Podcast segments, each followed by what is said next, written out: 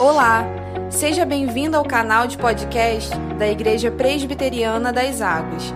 As mensagens que você ouve aqui foram ministradas em nossos cultos por nossos pastores. Deus te abençoe poderosamente. Abra sua Bíblia, querido. O livro de Gênesis, capítulo de número, tre... capítulo de número 6. Gênesis 6. Nós vamos ler a partir do versículo número 5. Gênesis 6, a partir do verso 5. Está aí projetado. Se você puder né, abrir a sua Bíblia, importante você acompanhar a leitura. A palavra de Deus diz assim: Viu o Senhor que a maldade do homem havia se, se havia multiplicado na terra e que era continuamente mal todo o desígnio do seu coração. Então se arrependeu o Senhor de ter feito o homem na terra e isso lhe pesou no coração.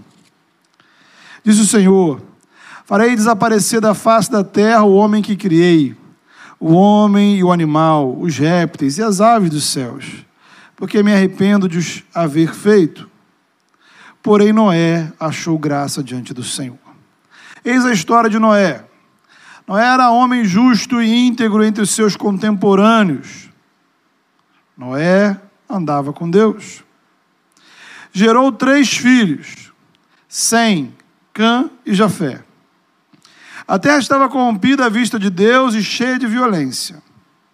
Viu Deus a terra, e eis que estava corrompida, porque todo ser vivente havia corrompido o seu caminho na terra. Então disse Deus a Noé: Resolvi dar cabo de toda a carne, porque a terra está cheia da violência dos homens, eis que os farei perecer juntamente com a terra. Faz uma arca de tábua de ciprestes, nela farás compartimentos e as calafetarás com betume por dentro e por fora Deste modo a farás. De trezentos côvados será o comprimento, de cinquenta a largura e a altura de trinta. Farás ao seu redor uma abertura de um côvado de altura. A porta da arca colocarás lateralmente. Farás pavimentos na arca, um embaixo, um segundo e um terceiro. Porque estou para derramar águas em dilúvio sobre a terra, para consumir toda a carne em que há fôlego de vida debaixo dos céus, tudo que há na terra perecerá. Contigo, porém, estabelecerei a minha aliança. Entrarás na arca, tu e teus filhos, e tua mulher, e as mulheres de teus filhos. De tudo que vive, de toda a carne, dois de cada espécie, macho e fêmea, farás entrar na arca, para os conservares vivos contigo das aves segundo as suas espécies, do gado segundo as suas espécies, de todo réptil da terra segundo as suas espécies. Dois de cada espécie virão a ti para os conservares em vida. Leva contigo de tudo que se come, ajunta-o contigo, ser-te-á para alimento, a ti e a eles. Assim fez Noé, consoante a tudo o que Deus lhe ordenara. Amém. Queridos, concluindo aí a nossa série de mensagens sobre reconstrução, ah, eu passei essa semana pensando, refletindo sobre essa pregação, e, e essa reflexão me levou à história de Noé. Porque a história de Noé é uma história tanto de destruição quanto de reconstrução. E essa obra de reconstrução tanto é divina quanto é humana. Há muitas semelhanças entre a história de Noé e a nossa história e a nossa situação. Começando pela parte da destruição, veja você. Em primeiro lugar, o texto começa com uma afirmação muito pesada.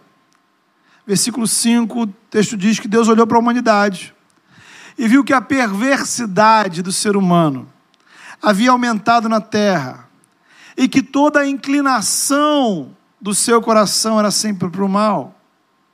Então, note bem: não é que de vez em quando o ser humano pensava o mal. Não eram alguns pensamentos de algumas pessoas, eventualmente, nada disso. Toda a inclinação do seu coração era sempre, permanentemente, para o mal. Detalhe, veja, o diagnóstico se repete no versículo 12 e 13. A terra estava corrompida, a terra estava cheia de violência, toda a humanidade se corrompera. Não era uma situação simples, pontual. Não era um prognóstico do tipo assim, poxa, olha, a coisa está ruim, se não melhorar, vai ficar, olha, insustentável. Olha, se não, alguma coisa diferente não, não for feita agora, lá na frente, vai dar ruim. Já estava muito ruim. Tudo que o ser humano pensava, fazia, estava impregnado de maldade e corrupção. Muito, muito, muito importante que você note que essa observação, essa constatação, era a constatação do próprio Deus. Não era uma avaliação assim dos governantes da época, dos religiosos, dos especialistas, não era uma questão política, econômica, religiosa, social. O Senhor viu. A terra estava corrompida aos olhos de Deus. O mesmo Deus que um dia olhou para a sua criação e disse: Eis que tudo é muito bom. Agora Deus olha e não enxerga nada de bom. E a raiz desse caos, queridos, é uma raiz espiritual. A base desse problema diz respeito à relação com Deus. O caminho da destruição, veja você, começa com a destruição da nossa fé, da nossa comunhão com Deus. Nós deixamos de andar com Ele deixamos de buscar a presença dEle, deixamos de querer obedecê-lo. A Bíblia nos mostra que a primeira coisa que foi destruída na história, a primeira coisa, o primeiro evento de destruição, foi a destruição da comunhão entre Deus e o ser humano. Primeiro pecado foi também a primeira destruição, ao darem ouvidos à serpente, Adão e Eva destruíram o acesso que eles tinham a Deus, ao Criador. A harmonia com a criação foi destruída. A vida que eles tinham foi destruída. A santidade que eles tinham foi destruída. E toda essa destruição causada pelo pecado. Note, a essência do pecado é essa não é alguma coisa que a gente faz errado de vez em quando. Pecado é afastamento de Deus. Pecado é quebra de comunhão com o Criador, ruptura, quebra do vínculo espiritual. E essa destruição espiritual produzida pelo pecado, ela vai conduzindo uma série de outras destruições. É isso que o texto mostra. Antes de Deus destruía aquele mundo pelo dilúvio. A humanidade estava se autodestruindo pelo pecado. A primeira e mais mortal arma de destruição em massa chama-se pecado. Porque quanto mais o ser humano se afasta de Deus, mais ele deixa de ser humano. Já falamos aqui algumas vezes sobre isso. O pecado nos desumaniza.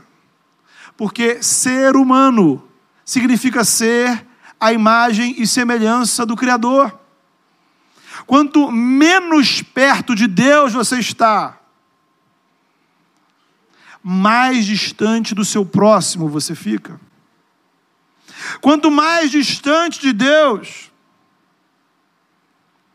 mais indiferença, mais egoísmo, mais ganância, mais violência. O afastamento de Deus produz em nós autodestruição. Estamos nos destruindo. Mas também nos tornamos armas de destruição. Destruímos vidas, destruímos famílias, destru, destruímos amizades, relacionamentos, destruímos a paz do outro. Ora, a gente vê destruição por todo lado, isso não mais nos espanta, não nos escandaliza, não nos incomoda. Como pode existir tanta violência? Há trilhões de hipóteses, explicações. A causa maior está na maldade do ser humano. De onde vem essa maldade? A raiz dela está na situação espiritual do ser humano. Veja que quando a gente analisa os conflitos interpessoais, por detrás de cada briga de casal, de cada desentendimento familiar, no fundo de todos os problemas de relacionamentos que temos dentro da igreja, a explicação para cada crise entre pessoas sempre vai envolver algum tipo de pensamento, sentimento ou atitude pecaminosa. E aí, por sinal, se você reconhecesse isso, se a gente entendesse isso, seria mais fácil encontrarmos a reconciliação. Porque aí, antes da gente desatar a falar do outro, antes de partirmos para as acusações, as agressões, as retaliações, as vinganças, nosso primeiro passo seria apresentar o nosso coração para o Senhor. O nosso coração para Deus, pedindo perdão pelos nossos pecados. Guarde isso no seu coração, meu irmão, minha irmã. A restauração dos relacionamentos que na sua vida estão rompidos começa com quebrantamento espiritual antes de você se reconciliar com o outro, ou do outro vir se reconciliar com você, você precisa se reconciliar com Deus. Você precisa renovar sua comunhão com o Senhor. Esse é o ponto de partida. A gente olha para o debate que existe aí na sociedade sobre a questão das armas, né? Como é que a gente diminui a violência? Tem gente que acha que tem que diminuir as armas, outros acham que tem que aumentar. A discussão é, é, é válida. Só que a palavra de Deus ela vai para além disso. Porque para a violência acontecer, nem de arma a gente precisa. Na época do dilúvio, nessa época aqui, não existiam armas de fogo, por óbvio. Mas a violência era generalizada. O texto fala explicitamente que Deus olhou para a terra e viu violência uma crescente de destruição destruição de espiritualidade, que leva à destruição da relação entre os seres humanos, que conduz ao juízo de Deus, que por sua vez produz a destruição da própria natureza. O pecado de Adão e Eva trouxe consequências para a natureza. Plantas e animais sofrem em consequência do pecado do ser humano. E assim foi na época de Noé, e assim é hoje em dia. Quando esse vínculo de fé, de temor, de obediência ao Senhor é quebrado, nós nos tornamos destruidores. E saímos quebrando, destruindo tudo que está à nossa frente. A harmonia é quebrada. E aí você pode pensar que também, não apenas por detrás do caos social que a gente vive, mas por detrás do caos ambiental que a gente vive, a o nosso desequilíbrio espiritual. Então a gente vai se afastando de Deus e vai deixando um lastro, um rastro de destruição com o próximo, com a natureza, com nós mesmos. E o juízo de Deus vem para destruir a destruição produzida pelo homem. Deus vem destruir a destruição. Isso é muito importante que você guarde no seu coração. Às vezes, em alguns casos, somente a destruição possibilita a restauração. Se não destruir, não vai reconstruir. Isso nos faz pensar no projeto de Deus para o universo, mas também para a sua vida. A situação do, do dilúvio, ela é uma espécie de spoiler do que acontecerá no dia da vinda de Cristo. O universo inteiro será reconstruído. Mas para isso acontecer, todo mal precisa ser destruído. Seja ele humano ou espiritual, visível ou invisível, nessa dimensão ou em qualquer outra. Então, Deus trará novos céus e nova terra. A promessa do Evangelho é um mundo novo.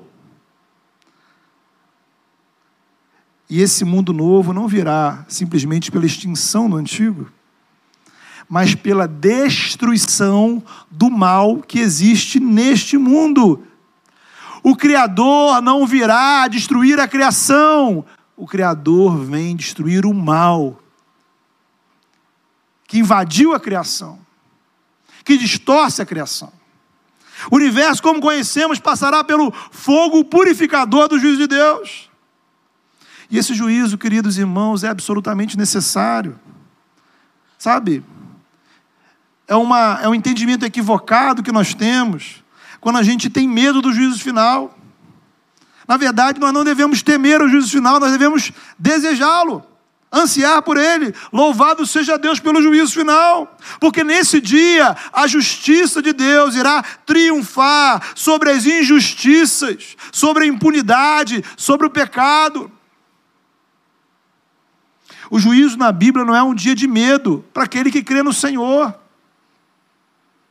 Como diz um cântico antigo, aquele que confia no Senhor não teme o encontro com o Criador. A nossa dívida foi paga. O juízo na Bíblia é um dia de esperança para aqueles que nesse mundo não encontram essa justiça, essa esperança é absolutamente necessário. Louvado seja Deus por ele. É dia de conserto, é dia de restauração, é dia de reconstrução, porque não há reconstrução sem destruição. Louvado seja Deus, porque um dia a morte será destruída, a dor será destruída, o sofrimento será destruído, toda forma de maldade e injustiça serão destruídos. Essa é a nossa expectativa. E esse passo, o passo decisivo para essa destruição, foi dado na cruz do Calvário. A morte de Jesus, a sua ressurreição, foi quando o bem venceu o mal. Deus venceu o mundo. A cruz vazia é símbolo de que o diabo, o mundo, o pecado foram definitivamente vencidos. O Evangelho, querido, é obra de Deus, que traz para o seu presente, para o aqui, para o agora, para essa realidade, aquilo que será completo lá no futuro. Quando você coloca a sua fé em Jesus, quando você se rende aos pés dele, o Espírito Santo inicia na sua vida uma obra de reconstrução e renovação. E aí a gente pode dizer aleluia, porque a minha vida pode ser reconstruída. Aleluia, Deus tem uma nova vida para você. Aleluia, há uma nova vida disponível para nós em Cristo Jesus. Mas isso passa pela destruição do pecado, que é em nós. Porque ou nós destruímos o pecado, ou o pecado nos destrói. Há coisas na sua vida que precisam ser destruídas. Há atitudes na sua vida que precisam de destruição. Há pensamentos e comportamentos na sua vida que você precisa abandonar hoje, porque senão eles vão destruir sua comunhão com Deus. Sentimentos que você traz guardado há muito tempo. Vícios, manias, costumes, hábitos que só trazem frieza e afastamento de Deus. E aí você vai perceber que talvez a raiz dessa destruição que há na sua vida hoje espiritual, a destruição da sua integridade, a destruição da sua vida emocional, a destruição da sua família, a destruição do seu ministério, a origem, a causa, a razão de todas essas destruições.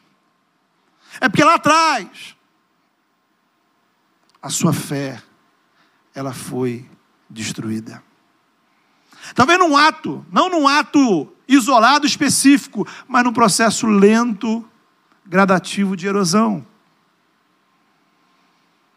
Sabe, erosão? O solo, ele vai se desgastando, desgastando, desgastando. E você olha assim, poxa, de um dia para o outro, nada aconteceu. Mas talvez meses depois, anos depois, aquela terrinha que vai caindo, caindo, caindo e caindo, ela se torna uma grande catástrofe. É o que talvez esteja acontecendo na sua vida. Louvado seja Deus, irmãos. Louvado seja o Senhor. Você pode dizer aleluia, você pode dizer glória a Deus, porque Ele é poderoso para destruir aquele que nos destrói.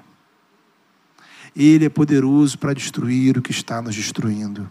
O Evangelho, ele é poder de Deus. Jesus Cristo é o vencedor. Cantamos aqui, o Espírito Santo age na nossa vida de maneira poderosa. Pode ser estranho o que eu vou falar, mas talvez o melhor, o melhor que pode acontecer na sua vida hoje seja destruição. Eu não sei se você tem essa coragem, mas é uma oração que eu entendo que eu preciso fazer. Há coisas na minha vida que precisam ser destruídas. Eu entendo que há coisas dentro da nossa igreja que precisam ser destruídas. É preciso quebrar para serem refeitas. Não destruídas para serem jogadas fora. Lembre do vaso nas mãos do oleiro, que se quebrou que se desfez, que se estragou, mas o oleiro não jogou fora a argila, não jogou fora o barro. Mas aquele vaso, aquela primeira forma, aquele primeiro formato, não existe mais. Há um novo, há alguma coisa nova que o olheiro faz. Mas esse novo, né? a glória da segunda casa, nada tem a ver com a primeira. Talvez você se sinta incapaz, desanimado de fazer essa oração, porque você,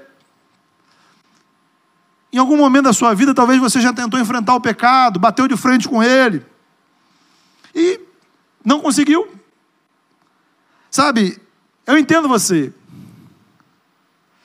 Há dois lados dessa questão. Por um lado, a gente não pode parar de lutar. Não pode.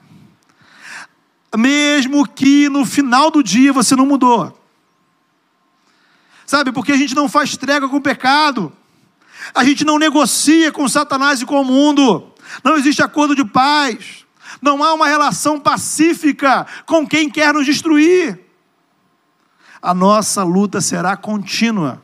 A nossa luta é permanente e constante. Caímos levantaremos. Caímos de novo, levantamos de novo. Caímos pela milésima vez, levantaremos pela milésima vez. Mas não desistiremos, porque, como disse o apóstolo Paulo, nós não somos dos que retrocedem.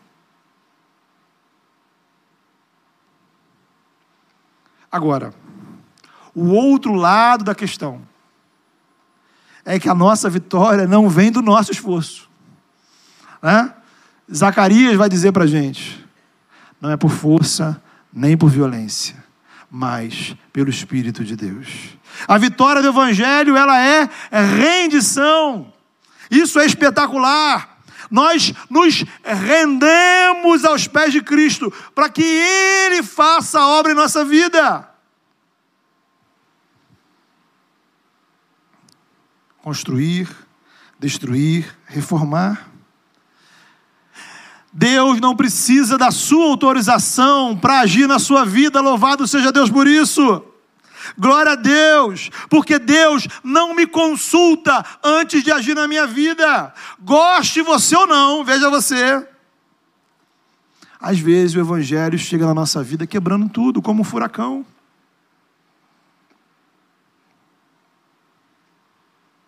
Porém, A obra é dele. A obra dele. Mas ele nos desafia à fé. Nos desafia a confiarmos nele. O chamado do evangelho é: vem e se renda. Vem e se entregue. Pare de resistir. Pare de lutar contra.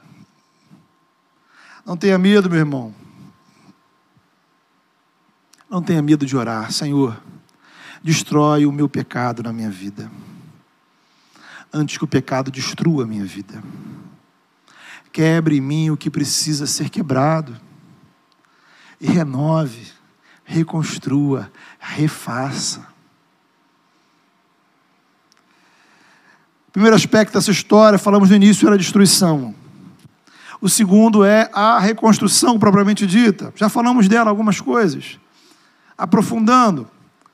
Veja que o texto chama a nossa atenção para algo interessante. A tristeza de Deus. Sabe, não há vocabulário humano, não há palavras que possam expressar isso com exatidão. Não há teologia capaz de explicar o que aconteceu. O que o texto quer nos passar é que Deus experimentou uma profunda tristeza diante do caos espiritual da humanidade. E isso traz para a gente uma verdade valiosa. Deus se importa. Deus não é algum tipo de energia cósmica abstrata, impessoal. Ele é alguém. Ele é o Criador e Ele se importa com a sua criação. Nossas escolhas e atitudes importam para Ele. Tanto Ele se importa que Ele se entristeceu. Mas não desistiu da humanidade. Talvez você tenha desistido da sua vida. Talvez você tenha desistido de Deus. Talvez você tenha desistido de viver. Por incrível que pareça, Deus não desiste de você. Deus não desiste das nossas vidas. Ele enviou o juízo, mas enviou salvação, e é o padrão que a gente encontra pela palavra. Deus escolheu Israel para ser seu povo. Ele resolve habitar no meio do povo, manifesta a glória dele, fez milagres, revela a vontade. Eles eram o povo de Deus. Mas o povo trocou Deus pela idolatria. Seguiram outros deuses, seguiram outros povos, outras religiões. E aí você vai lá nos profetas e você vai ver a tristeza de Deus. Deus se sente traído pelo povo. Deus envia juízo. A destruição do pecado foi progressivamente destruindo o povo. A nação foi destruída, o templo foi destruído. Mas Deus não desistiu. Ele amou o mundo de tal maneira que deu o seu filho. O filho de Deus veio não para cobrar a conta da humanidade, o Filho de Deus veio não para tirar satisfações com essa humanidade incrédula e infiel. O Filho de Deus veio porque Deus se importa. Jesus, o Filho de Deus encarnado, vendo a situação do seu povo, se compadeceu, porque eram como ovelhas que não tinham pastor. Chorou, porque se importava se entregou na cruz, permitiu a morte, porque se importava. Deus não está indiferente ao que está acontecendo na sua vida. Deus não está indiferente ao que está acontecendo na humanidade. Ele se importa. Ao contrário de alguns de nós, Deus não desistiu da humanidade. E nós, como igreja, não podemos desistir de quem, não, de quem Deus não desistiu. O projeto da igreja não é outro que não o projeto de Deus. Não cabe a nós inventar, criar, planejar projetos. E Deus deseja a reconstrução da humanidade, por isso ele planejou a arca. O que, que a arca significa? A arca é um símbolo do Evangelho.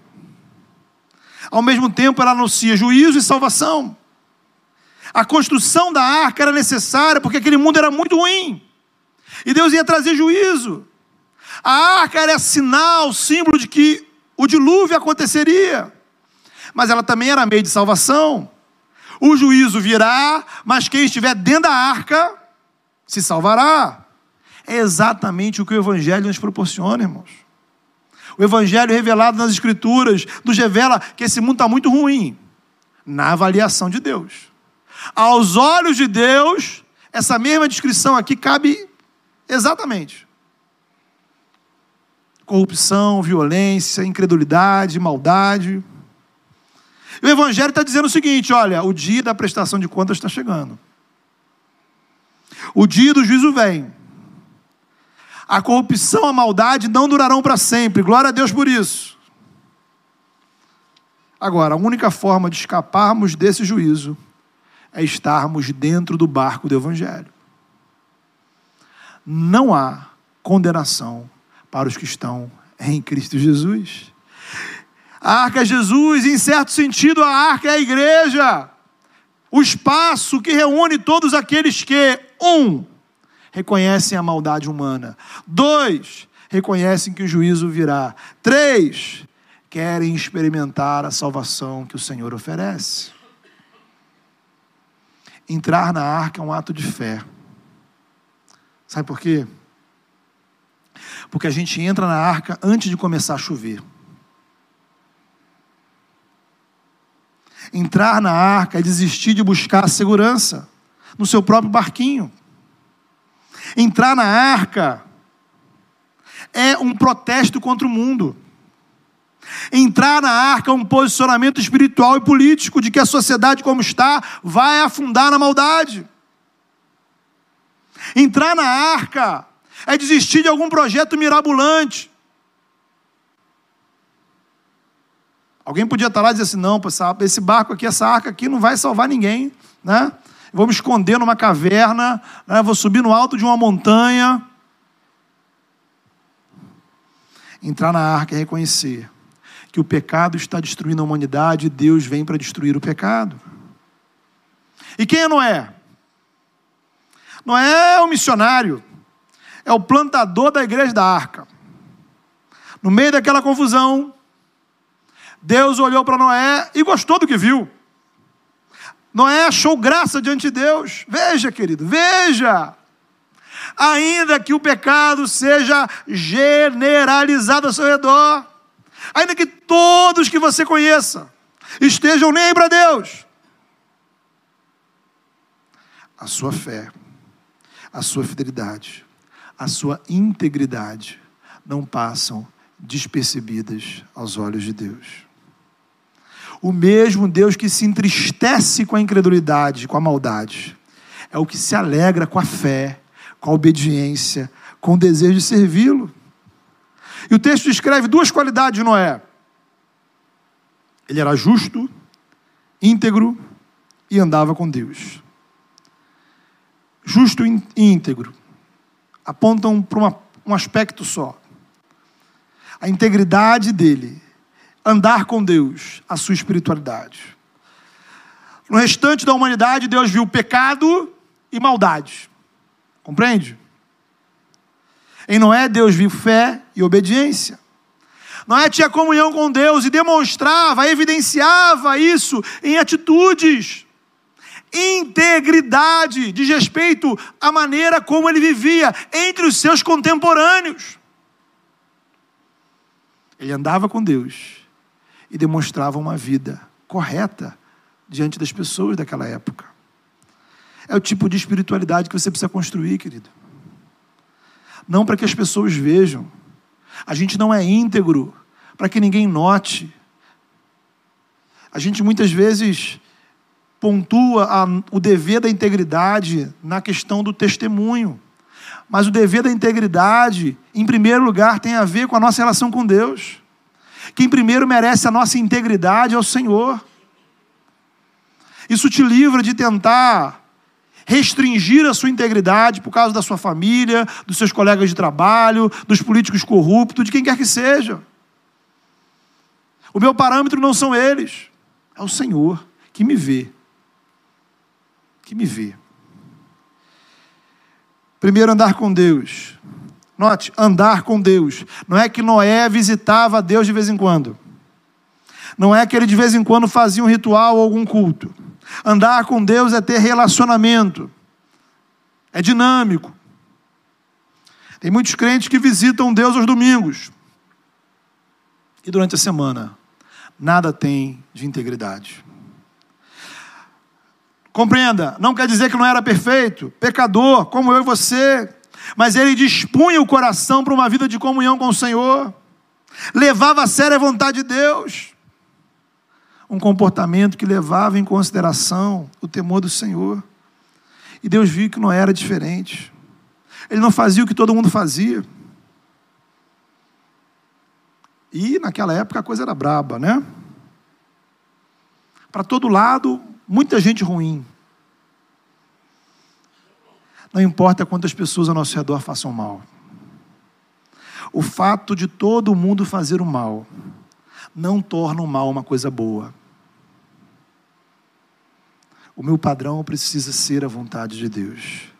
E a gente termina, queridos, observando que Deus não estava apenas salvando Noé. Deus chamou Noé a participar do projeto de reconstrução que ele estava que ele estava realizando. E é nesse sentido que a arca é o evangelho, a arca é a igreja, e nós somos chamados a agir como Noé. Sabe? Não cabe a nós discutir o dilúvio. Deus não chamou, Deus não chamou Noé para consultar Noé. Noé, o que, que você acha? Qual a sua avaliação? Qual a sua opinião? Talvez Noé tinha conflitos no seu coração sobre toda aquela obra. Talvez Noé discordasse da solução de Deus. É possível. Não cabe a nós discutir quem Deus vai salvar.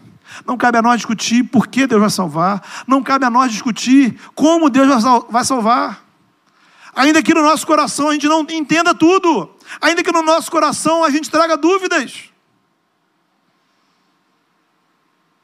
O nosso papel é cumprir o chamado de Deus para as nossas vidas. E o texto diz que Noé creu e fez exatamente o que Deus lhe ordenou. Nosso papel, queridos, nosso ministério é sermos construtores da arca. Sabe, isso envolve fé.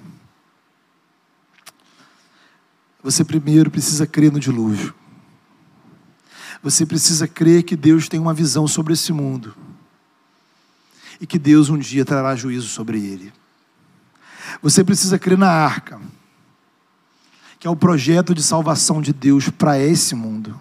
E essa fé precisa superar alguns desafios. Alguns desafios que podem surgir no seu coração. Em primeiro lugar, porque eu. Talvez Noé pense, pô, mas eu não sou digno.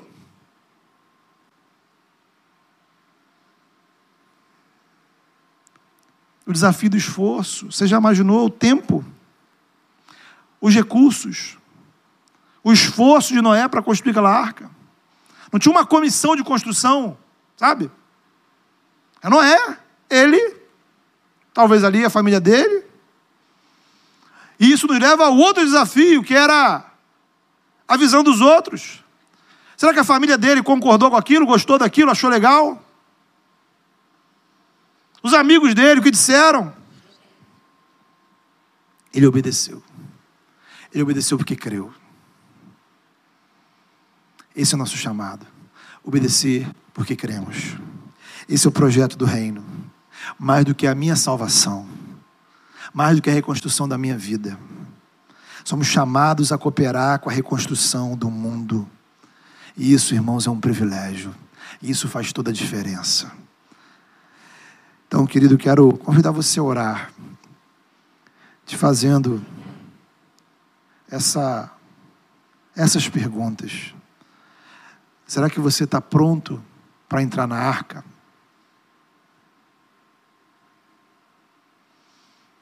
Será que você acredita que Deus, na opinião de Deus sobre o mundo e no juízo que Deus vai trazer?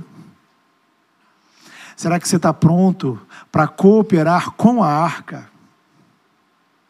Com o projeto que Deus está realizando nesse mundo? Ou você quer ser um espectador, pá, vou ficar aqui vendo se esse negócio de luz vai acontecer mesmo, né?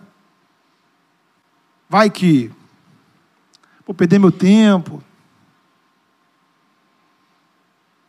Ou você pode ser um crítico. Né? Poxa, não. Se Deus fosse salvar, ele faria uma outra coisa. Hã? Ele não ia salvar com uma arca. Você pode ocupar muitos papéis nesse processo. Mas só tem um que vai te salvar. É estar dentro da arca. E essa arca é Jesus. Porque é Jesus quem nos salva do que nos destrói. E o que nos destrói é o pecado. E aos olhos de Deus, a coisa não está boa. Aos olhos de Deus, a coisa não está legal. E não importa o que você pensa, o que o mundo diga.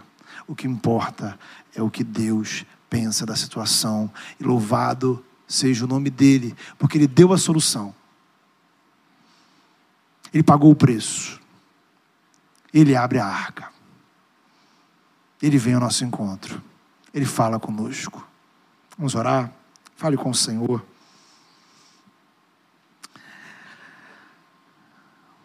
Deus amado, nós, diante do Senhor, da tua palavra, Senhor, nós nos quebrantamos, porque nós vivemos num mundo que é muito mal, Senhor. E muitas vezes nós fazemos parte dessa maldade. Reconhecemos, ó Pai, que muitas vezes somos, ó Pai, coniventes com a maldade e com o pecado do mundo. Somos cúmplices. E mais ainda, Pai, Muitas vezes essa maldade está no nosso coração, na nossa vida, das nossas ações. Pai, nós nos constrangemos diante do Senhor porque sabemos que nada disso te agrada, Senhor. Nos constrangemos, ó Pai, sabendo, reconhecendo que aos teus olhos, ó Pai, a coisa não está bem, não está boa.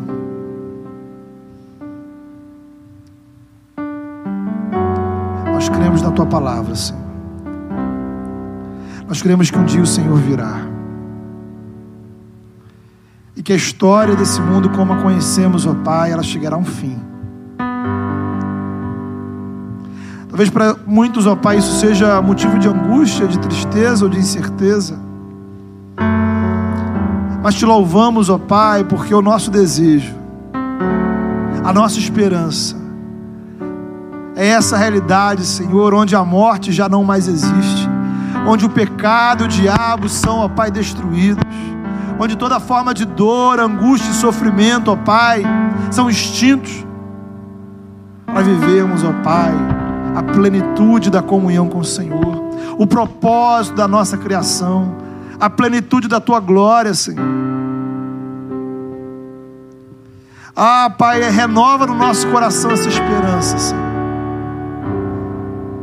E nessa hora, Senhor, em nome de Jesus. Ajuda-nos, ó Pai, a ter um posicionamento muito claro de fé, de confiança e de obediência, Senhor. Em nome de Jesus, ó Pai, vem sobre as nossas vidas, ó Pai, nos dá discernimento sobre aquilo que está nos destruindo, Senhor.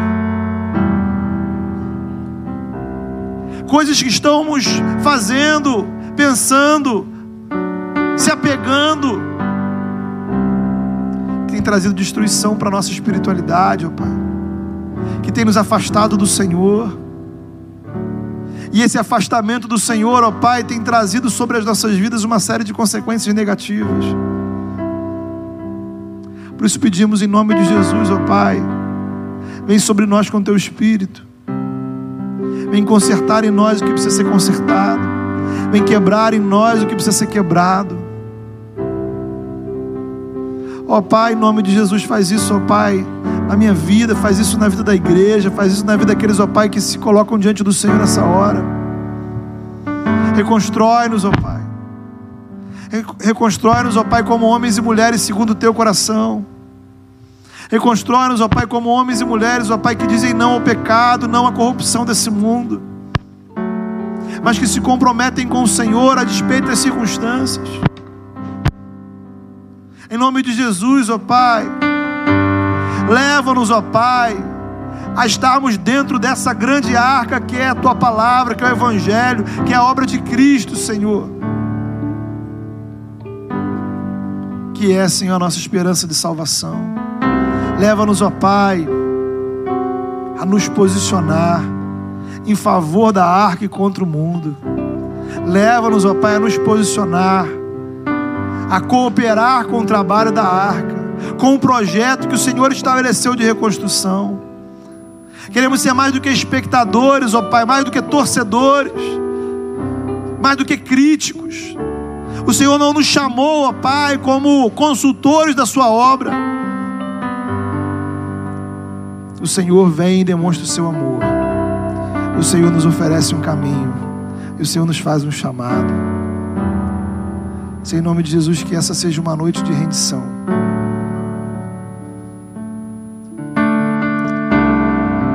Há pessoas, ó Pai, que certamente estão cansadas de lutar e não conseguir. Há pessoas, ó Pai, que literalmente têm medo, Senhor, de dar um passo e não saber o que vai acontecer. Pai, eu peço em nome de Jesus que o Senhor ministre nesses corações a segurança do teu amor, ó Pai. A segurança da tua graça, Senhor. A coragem e a fé que somente o Senhor pode dar. Ah, Pai, para aqueles, ó Pai, que temem, Senhor, a reconstrução, nos faz vislumbrar, Senhor, quem nós deveríamos ser aos teus olhos não como somos, nem como estamos, mas o projeto do Senhor para as nossas vidas, ó Pai. Ah, Pai, em nome de Jesus, nos faz sentir o gosto. O gosto, ó Pai. Coloca no nosso paladar o gosto da tua glória, Senhor. O gosto de uma vida na tua presença. O gosto de uma vida santa. Ah, Pai, em nome de Jesus, consagra esta igreja, Senhor, como uma arca para os teus propósitos, Senhor. Que aqui pessoas encontrem refúgio. Que aqui pessoas encontrem abrigo. Que aqui pessoas encontrem salvação. Reconstrói-nos, ó Pai. E nos dá a graça, a disposição e o ânimo de atuar nesse grande, nesse maravilhoso, nesse incrível projeto de reconstrução que o Senhor está realizando. Em nome do teu filho Jesus.